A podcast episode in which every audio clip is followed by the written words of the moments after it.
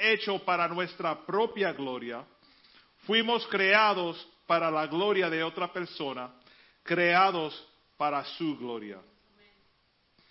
Durante miles de años la gente ha, ha, estado tratando de descubrir el significado de la vida y buscando responder la pregunta de mi, un millón de dólares.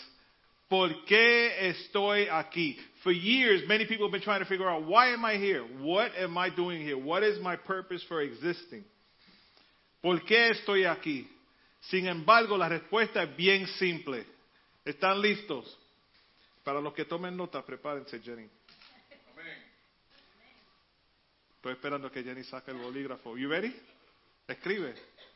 Dale sí. Estamos aquí para glorificar a Dios. Por eso existimos. El mensaje se termina ahí. Yo vi un quote que decía, el fin principal del hombre es glorificar a Dios y disfrutarlo para siempre. No solo somos creados para glorificar a Dios, la gloria de Dios es la razón por la que la iglesia existe, hermanos. Por eso estamos aquí. Es por eso que nos reunimos cada domingo para adorar. Es por eso porque nos reunimos todos los miércoles o cada otro miércoles para estudio bíblico. Es por eso que nos reunimos para la oración. Es por eso que servimos los domingos. Y es por eso porque apoyamos a las misiones. Es por eso que estamos buscando impactar el vecindario y también bendecir a las naciones. Todo es para la gloria de Dios. Pero, ¿qué significa glorificar a Dios? Al comienzo del libro de Éxodo, vemos como Dios milagrosamente libró a, los, a, su pueblo de la esclavitud de la mano de los egipcios. Dios realizó muchas señales y maravillas milagrosas, como la separación del mar rojo, la Pascua y muchas otras plagas que motivaron a, al faraón a dejar ir al pueblo de Dios. Pero solo unos capítulos más tarde, mientras Moisés se reunía con Dios en el monte Sinaí, los israelitas se apartaron del Señor y se hicieron un ídolo para adorar en forma de un becerro de oro. Y esto hizo que Dios se molestara un poco, ¿verdad?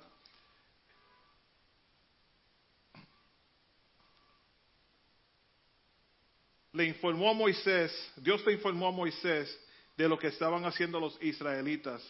Y Moisés bajó de la montaña, destruyó el becerro de oro, castigándolos por sus acciones. Y aquí es donde recogemos la historia hoy. Vamos al libro de Éxodos 33, verso 1 al 6 y luego el 12 al 14. Éxodos 33, del 1 al 6 y el 12 al 14. Dice así la palabra de Dios. Jehová dijo a Moisés, anda, sube de aquí, tú y el pueblo que sacaste de la tierra de Egipto, a la tierra de la cual juré a Abraham, Isaac y Jacob, y Jacob, diciendo, a tu descendencia la daré. Y yo enviaré delante de ti el ángel, y echaré fuera el cananeo, el amorreo, el eteo, el fereceo, el heveo, el jebuseo y todo lo feo, como dice. A la tierra que fluye leche y miel. Pero yo no subiré en medio de ti porque eres pueblo de dura cerviz. No sea que te consuma en el camino.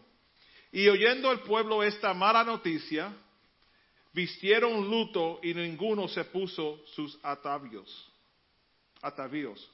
Porque Jehová había dicho a Moisés, di a los hijos de Israel, vosotros sois pueblo de dura cerviz.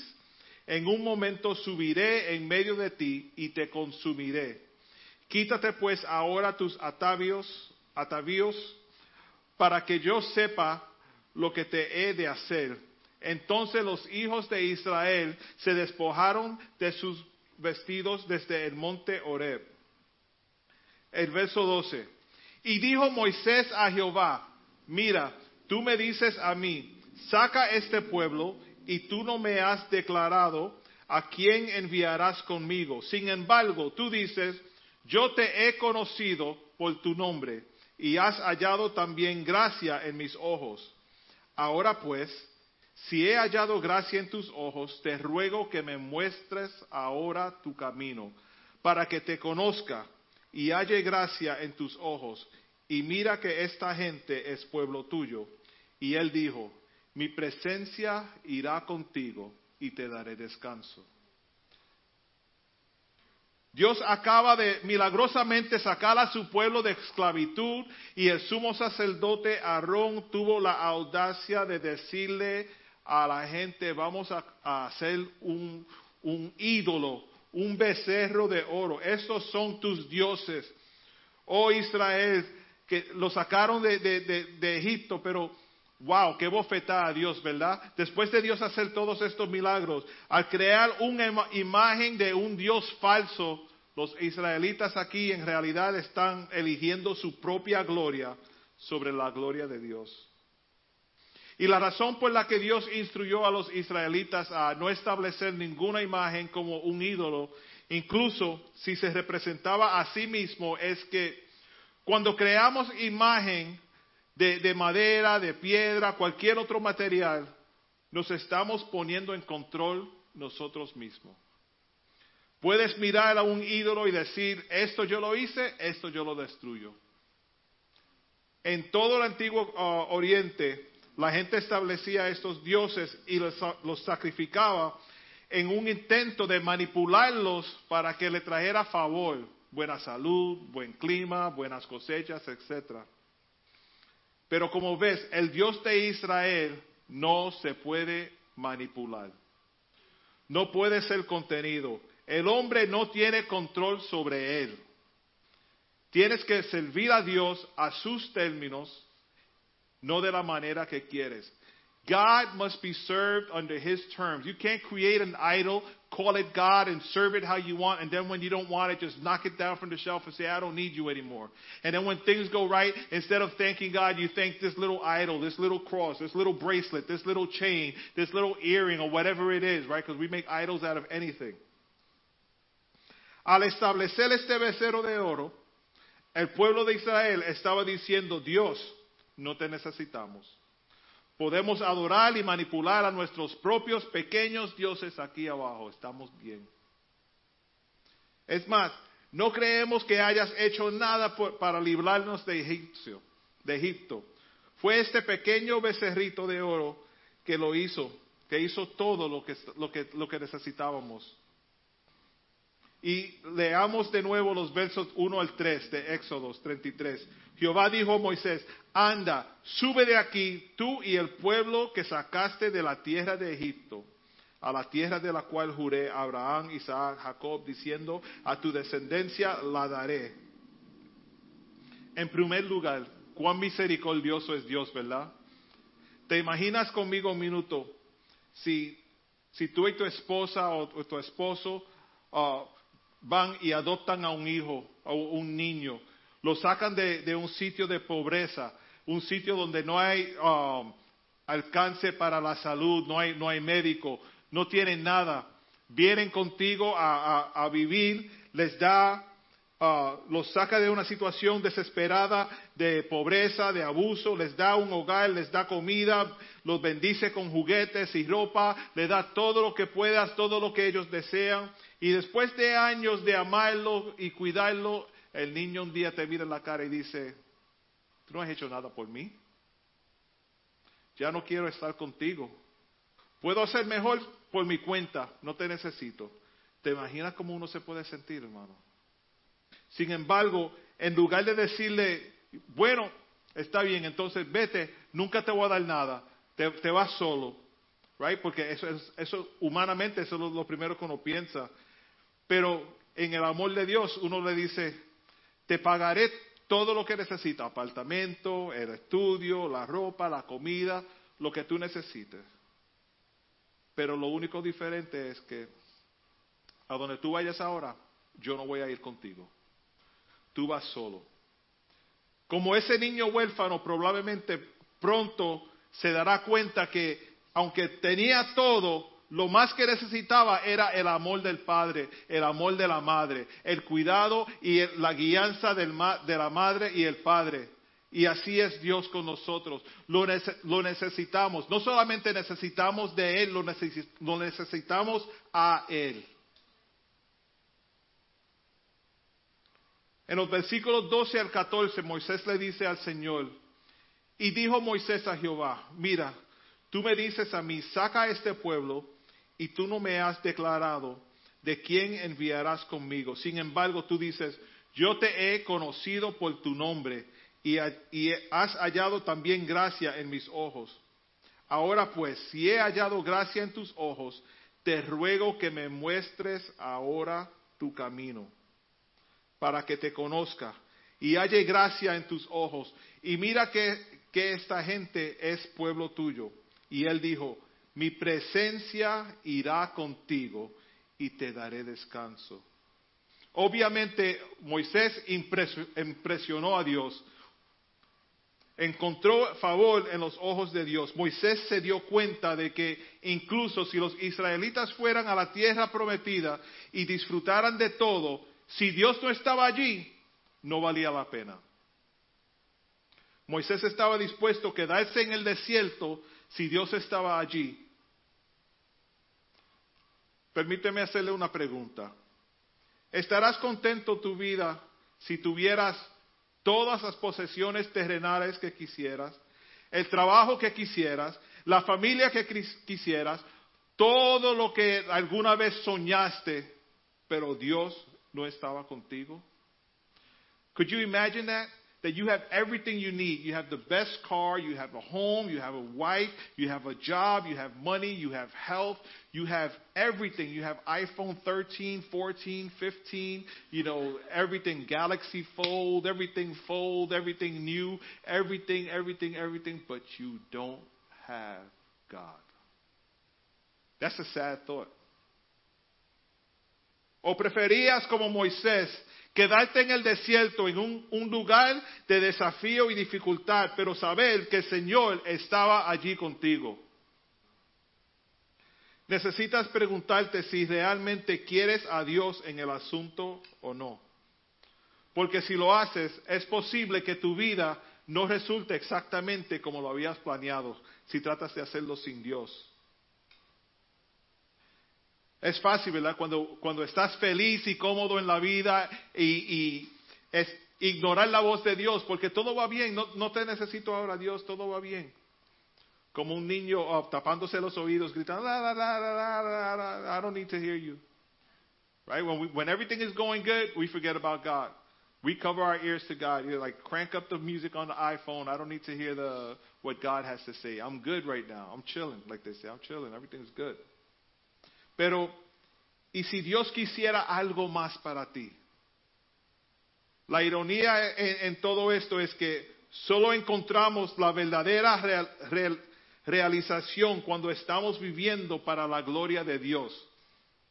Nuestras actividades nos, nos dejarán vacías sin Dios.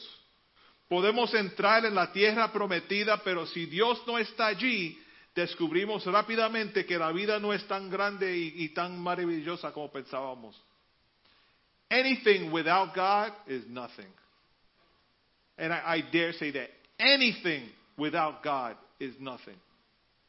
I don't care how much money you make. I don't care how happy you think you are, or how good everything seems to be going, or how many bathrooms you have in your house.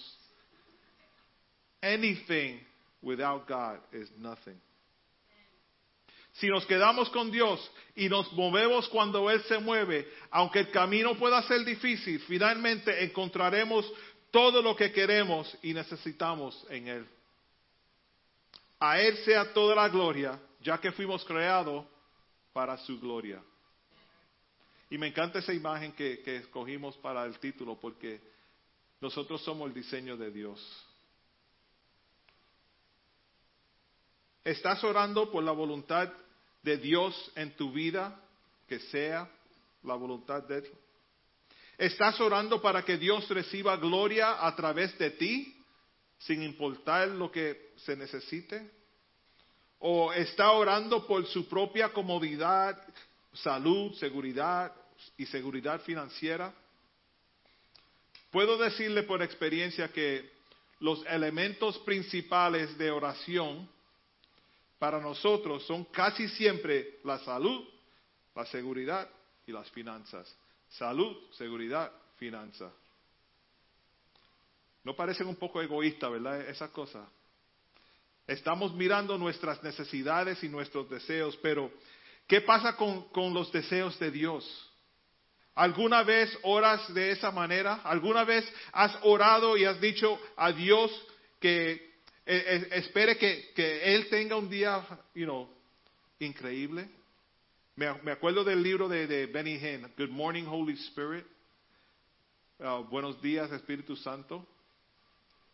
Oramos que Él reciba gloria a través de ti y de otros en todo el mundo. Oramos que, su iglesia tenga un impacto. O, oramos que la gente se salvara. Oramos que se haga su voluntad. No, no, no.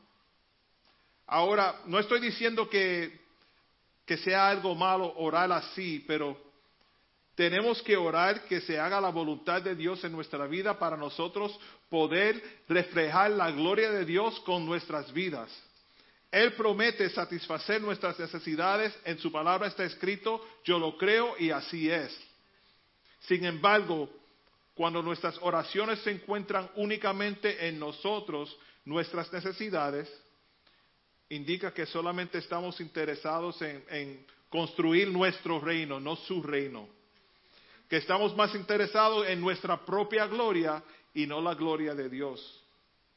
Si leemos 2 de Corintios 4, 17, dice, porque, es, esta, porque esta leve tribulación momentánea, momentánea, perdona, produce en nosotros un cada vez más excelente y eterno peso de gloria.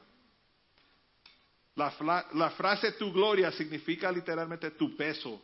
No, no, no que tú puedes uh, ir al, al baño y, y, ponerte en scale y, y, pesarla, pero porque si fuera así tuviera mucha gloria aquí. Amén. Porque esta leve tribulación momentánea produce en nosotros un cada vez más excelente y eterno peso de gloria. No tiene que ver con tu significado. Hay muchas personas significativas que han vivido en esta tierra. Isaac Newton, Mozart, Picasso, Abraham Lincoln, Albert Einstein y la lista sigue por ahí.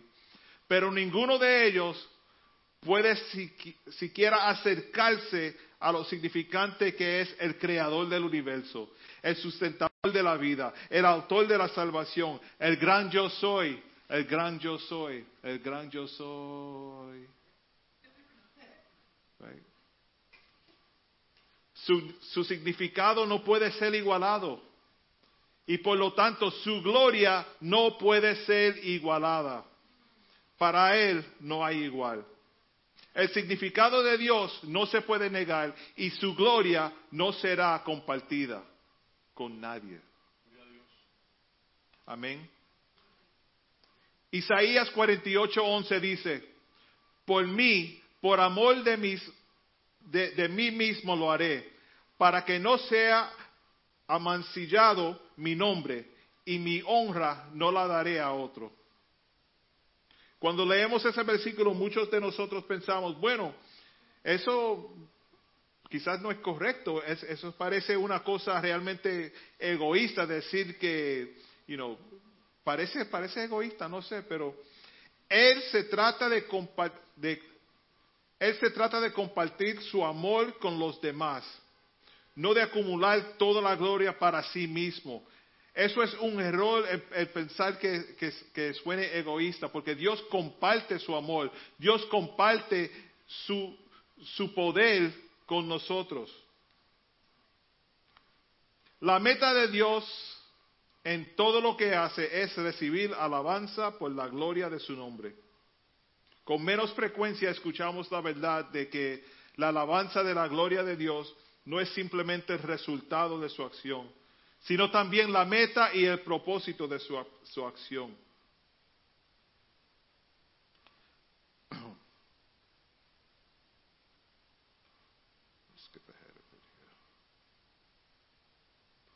Isaías 43, 7 dice así, todos los llamados de mi nombre, para gloria mía los he creado, los formé y los hice.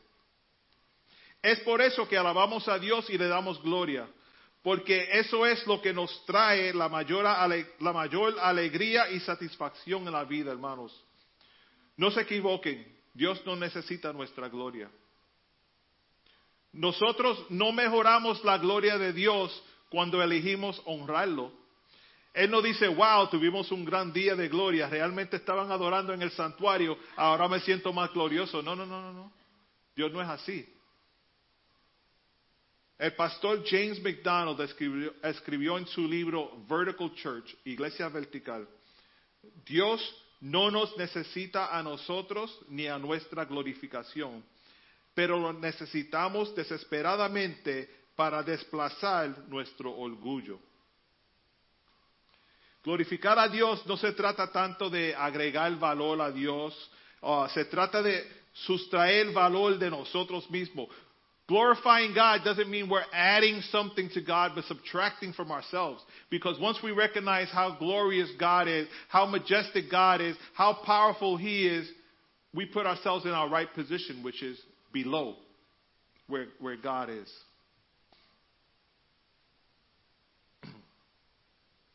El pastor McDonald continúa diciendo, dar gloria a Dios no es un compartir firme de lo que tenemos, sino una desviación veraz de lo que otros confunde como nuestro. Pero no podemos aceptarlo con rectitud. Rechazar la gloria no es humildad, es honestidad. Nosotros no podemos recibir la gloria que, a Dios que Dios se merece. Todo lo que somos y todo lo que tenemos es regalo de Dios. Somos su, su mano de obra. No podemos reclamar ningún crédito por lo que hemos hecho, porque todo lo que tengo se lo debo al Señor, se lo debo al Señor. You remember that one? We had that on, on a record, on a vinyl. I think it was warped. Todo lo que tengo se lo debo al Señor. No caigas en la trampa de tomar la gloria que no te pertenece a ti, hermanos. Jesús condenó a los fariseos en Juan capítulo 12 porque amaban la gloria que viene del hombre más que la gloria que viene de Dios. Y lo dice Proverbios 25, 27. El que se le olvida los versículos que dije hoy, se lo piden a Jenny. Proverbios 25, 27 dice, no es bueno comer mucha miel, ni es glorioso buscar la propia gloria.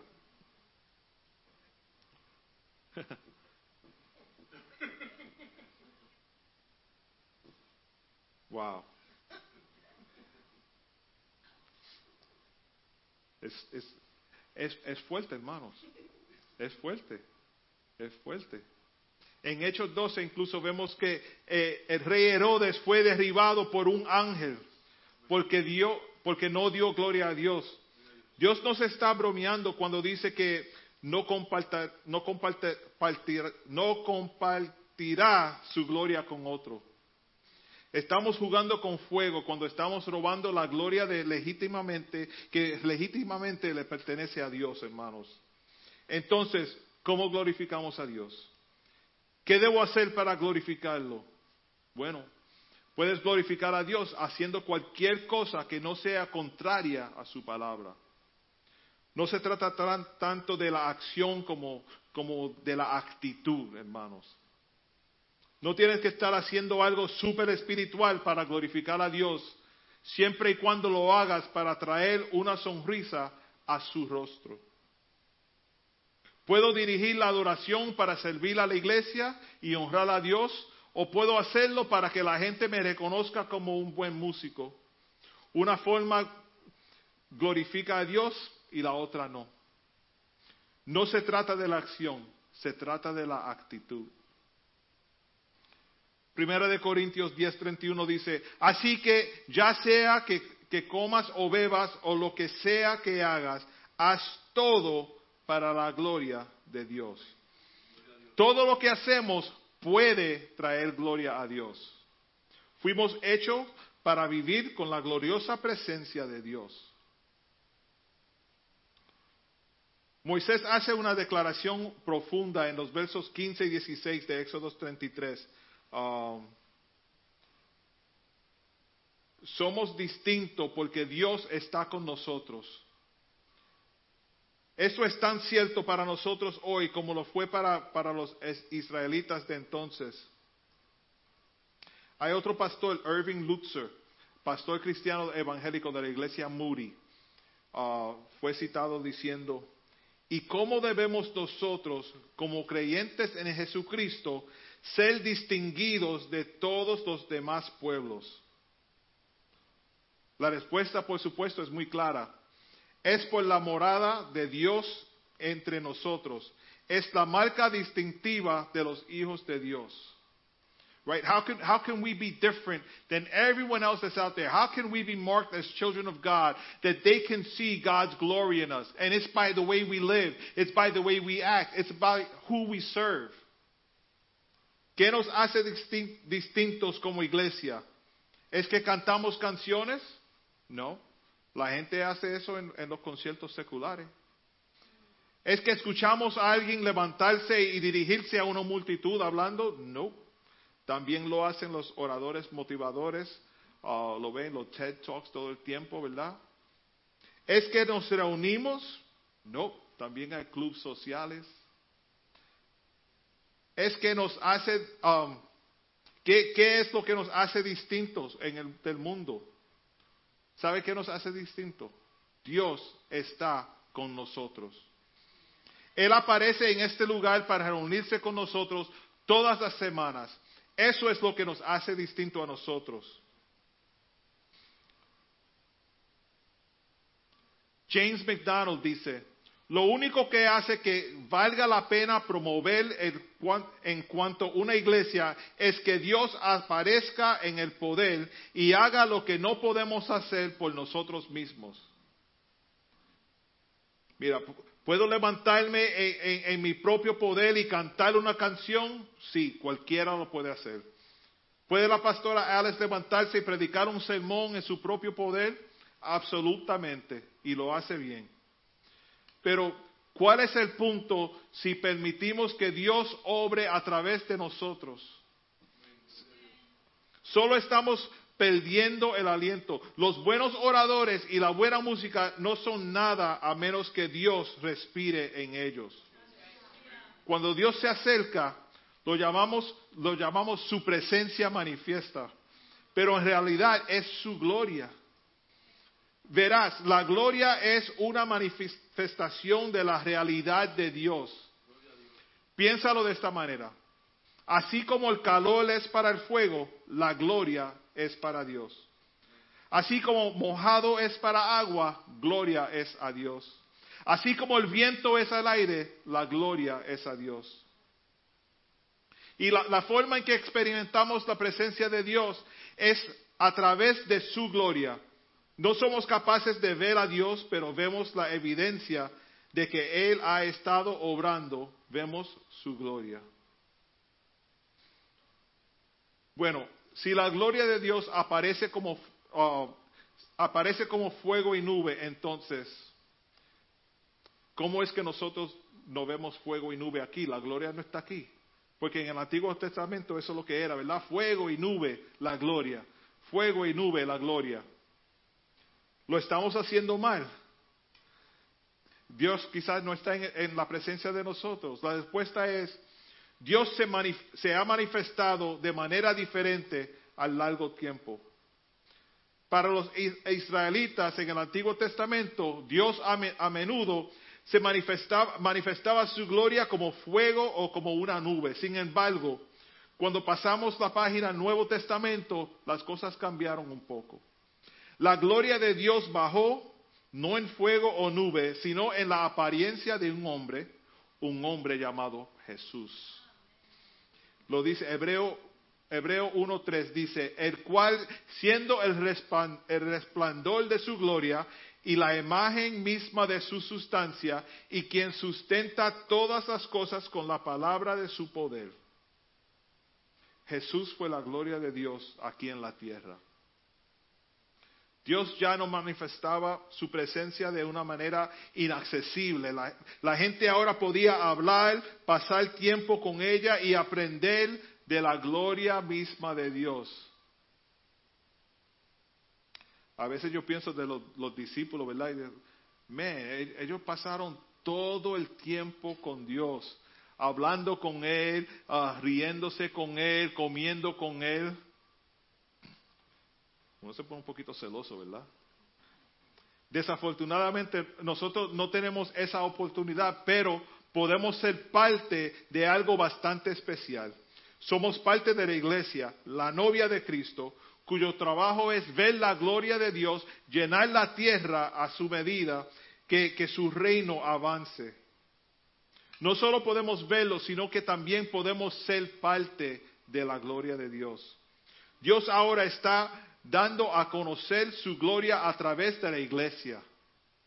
La gloria de Dios se manifestó primero en fuego y nube, luego en su Hijo Jesús y ahora en nosotros.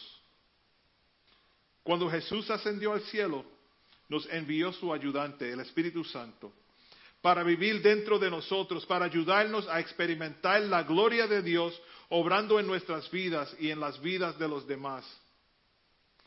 Verás, Hoy no necesariamente vemos la gloria física de Dios, vemos evidencia de su gloria.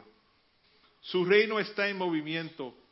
Es un momento emocionante para estar vivo, para ser parte de la propagación de la gloria de Dios y su mensaje de salvación en todo el mundo. Pero ten cuidado, hay una cosa que puede hacer que esto se detenga por completo, hermanos, es el pecado. Vemos en Ezequiel capítulos 8 al 11 que debido al pecado del pueblo de Israel, la gloria de Dios se apartó del templo y dejó al pueblo de Israel solo.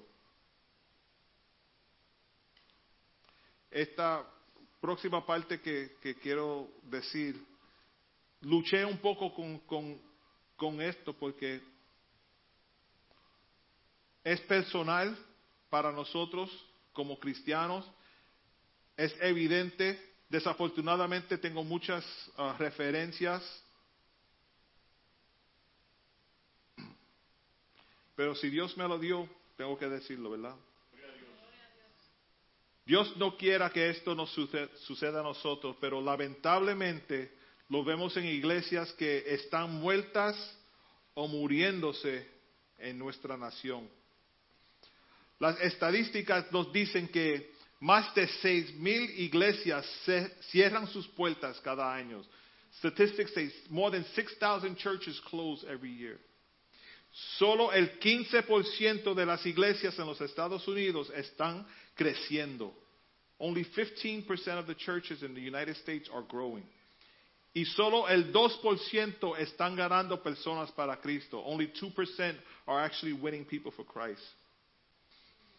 Vemos iglesias que incluso cambian su teología para adaptarse al viento predominante de la cultura?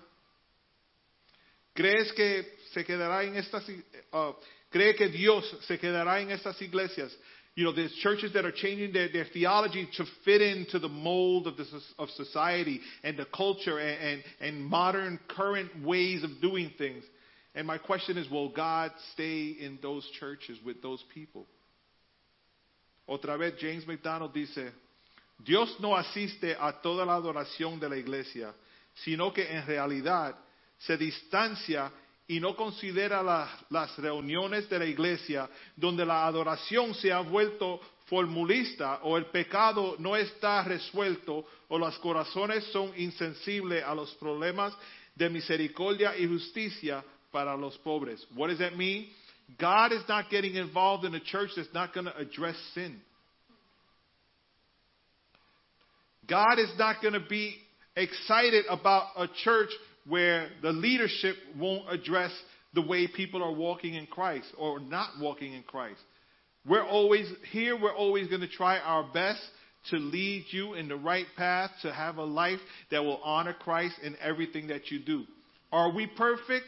No, no, we're not. We're not.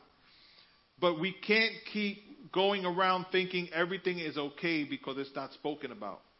We can't think everything is okay because it's not addressed. We were made to glorify God. We were created to glorify God. And to glorify God, we need obedience. We need to live a life that's right before God. And to live a right life before God means without sin. Gracias a Dios que Él está con nosotros aquí en el santuario, hermanos. Yo lo siento. Pero debemos ser diligentes en mantenerlo aquí. Y eso significa que si hay pecado en tu vida o pecado entre tú y tu hermano, debes arrepentirte. Ese es el mensaje de la iglesia, que ya no se predica. Si tienes pecado en tu vida, si hay pecado entre tú y tu hermano, hay que arrepentirse, hermanos. La gloria es restaurada por el cuidado bíblico del pecado, porque el pecado siempre causa el retiro de la gloria de Dios entre su pueblo. Es por eso que a veces puedes ir a los servicios de la iglesia donde cantan todas las, canciones correctas, escuchan todas las predicaciones correctas supuestamente, pero simplemente no hay Dios allí. Debemos tener nuestros corazones justos delante de Dios si alguna vez esperamos cumplir nuestra misión de impactar nuestro vecindario y bendecir a las, naciones con el Evangelio. Éxodo 33, 18. Él entonces dijo, te ruego que me muestre tu gloria. Moisés hace esta petición enorme uh, ante Dios. Pero aquí está lo loco. Dios dice que sí, pero con una condición. No puedes ver mi cara porque nadie puede verme y, vivir. No sé ustedes, pero probablemente estaría reconsiderando el pedido en ese momento, ¿verdad? Quiero ver tu gloria. Ok, la vas a ver, pero no puedes ver mi cara o morirás. Yo estaría temblando. Estaría pensando, espera, así que si, si accidentalmente veo tu cara, Dios, muero. Ese es más o menos el escenario. Pero a Moisés le parece que vale la pena el riesgo. Él quiere ver la gloria. Nosotros en el santuario queremos ver la gloria de Dios. Por eso estamos en, este mensaje. Queremos ver la gloria de Dios. Aquí en América del Norte la respuesta um, probablemente no, no sea mucha, pero en otras partes del mundo las personas arriesgan sus vidas para reunirse, incluso para tener una Biblia. Nosotros queremos ver la gloria de Dios.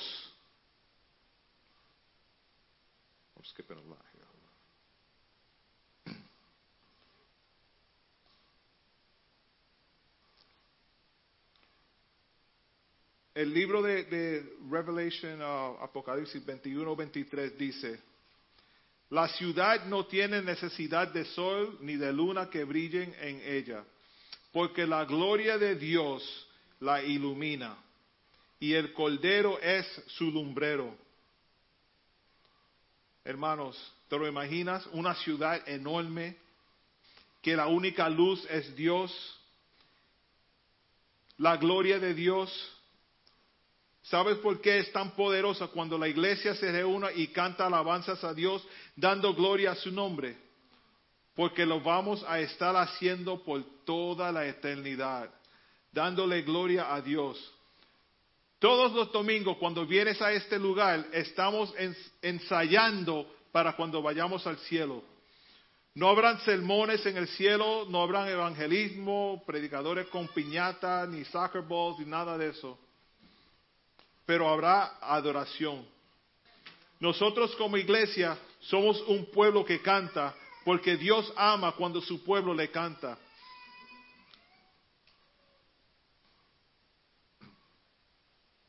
Si no te gusta adorar al Señor, realmente no te va a gustar ir al cielo. De la misma manera, si no quieres glorificar a Dios con tu vida ahora, entonces estará bastante aburrido en la eternidad. Vamos a tomar unos minutos para ver en nuestras vidas cómo estamos reflejando la gloria de Dios con nuestras vidas. ¿Qué hay en nosotros que nos está parando de ser esa representación de su gloria a nuestros compañeros de trabajo, nuestra familia, aún en la iglesia? What is there in me that has to be taken away for God's glory to shine through me? What am I, what am I blocking His glory with? Is it my bad habits? Is it my language? Is it my mouth? Is it my, my, the way I treat my spouse? The way I treat myself? We have to get out of the way and let God's glory shine. We were created for His glory. The only way we can show His glory is to live according to His word. That's why we gather here at the church. That's why we sing. To glorify God. And to glorify God means to show God's glory in everything and anything we do. As we sing this last song, if there's something in you that you think needs to be erased, bring it up here. We'll erase it through prayer. By faith, we'll erase it through prayer. We have Jenny and Pedro here and Pastor Alice. We'll pray with you. Whatever it is, it doesn't matter what it is. Maybe you don't even think it's you. You probably think it's somebody else that's blocking you. Come up here. Let's pray for that person. And let God reveal to you if it's really that person or is it, is it me. Amen?